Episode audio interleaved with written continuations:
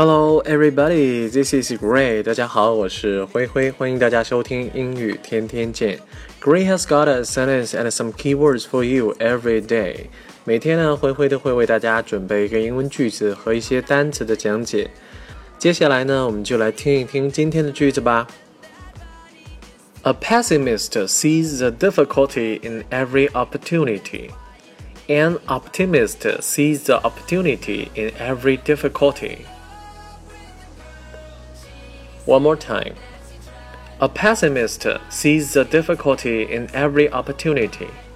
An optimist sees the opportunity in every difficulty.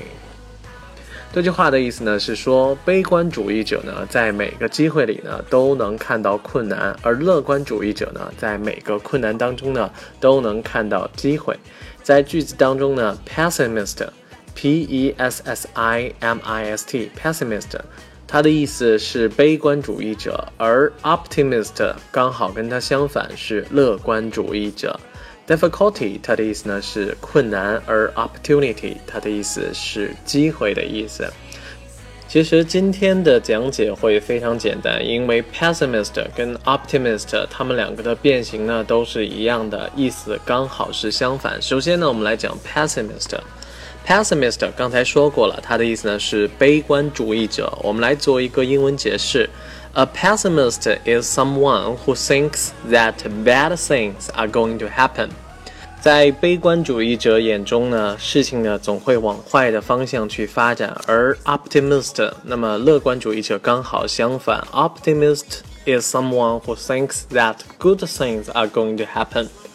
好，我们来举一个例子。我是一个天生的悲观主义者，我总往坏的方面想。I am a natural pessimist. I always expect the worst.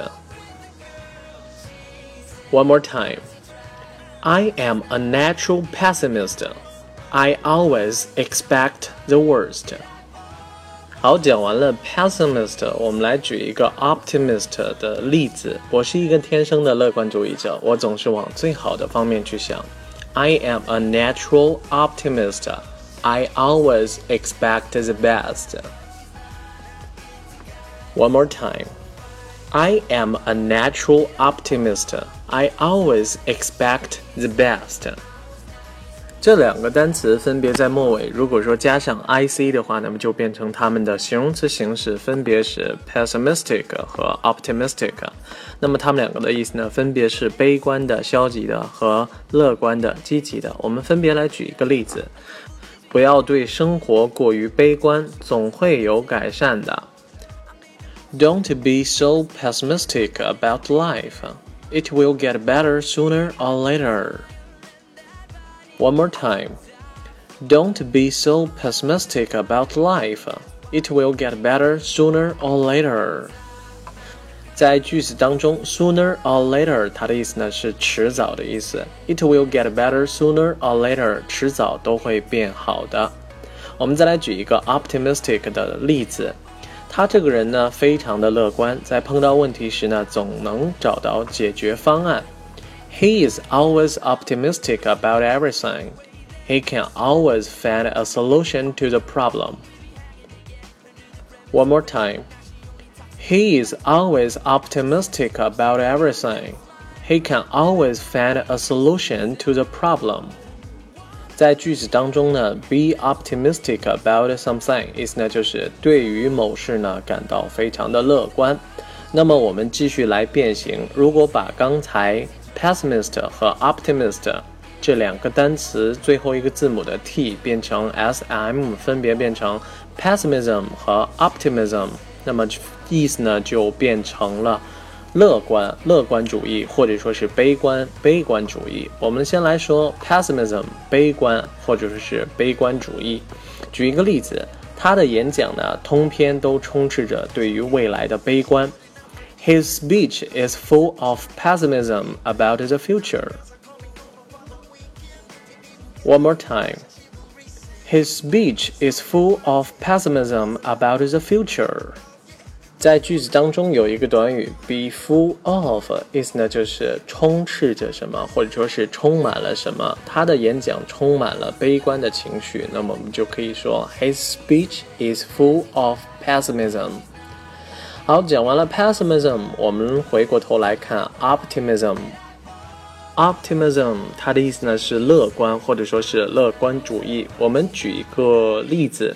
我们就借用在美文《Use 青春》当中的一句话：只要你竖起天线，能够捕捉到乐观的信号，你就有望在八十岁的高龄告别尘寰时仍觉得年轻。as long as your aerials are up to catch waves of optimism, there is hope you may die young at 80. One more time. As long as your aerials are up to catch waves of optimism, there is hope you may die young at 80. 在句子当中呢，aerial 它作为名词呢，它的意思呢是天线的意思。而句子当中，as long as 它的意思呢是只要，那么只要你能够竖起天线，捕捉到乐观的信号。As long as your areas are up to catch waves of optimism。好，对于这两个单词的讲解呢，我们就讲到这里。在一开始我们也说过了，今天呢，它们两个的变形都是非常相似的。那么接下来呢，我们来讲解在句子当中另外一个单词 opportunity。Opportunity，它的意思呢是机会的意思，跟 chance 呢意思相同，但是它们的区别呢在于 opportunity 用于更加正式的场合，而 chance 呢是更加口语化的用语。但是呢，有一个它们是不能够通用的，就是我们在表示偶然的时候，by chance，我们不能说成 by opportunity。好，我们来举一个例子，他是个善于抓住机会的人，He is a man who can seize the opportunity。One more time. He is a man who can seize the opportunity. 好，在句子当中呢，seize the opportunity，s e i z e，seize 它的意思呢是抓住的意思，seize the opportunity 意思呢就是抓住机会。我们再来举一个例子，我曾经呢有一个去纽约学习的机会，I had an opportunity to go to New York and study. One more time. I had an opportunity to go to New York and study. 好，我们再来回顾一下我们今天的句子。A pessimist sees the difficulty in every opportunity. An optimist sees the opportunity in every difficulty. 在悲观主义者眼中呢，每一个机会里面呢都会有困难；而在乐观主义者眼中呢，每一个困难当中都有机会。 好了，我们今天的内容到这里就结束了，感谢大家的收听，我们明天再见，拜拜。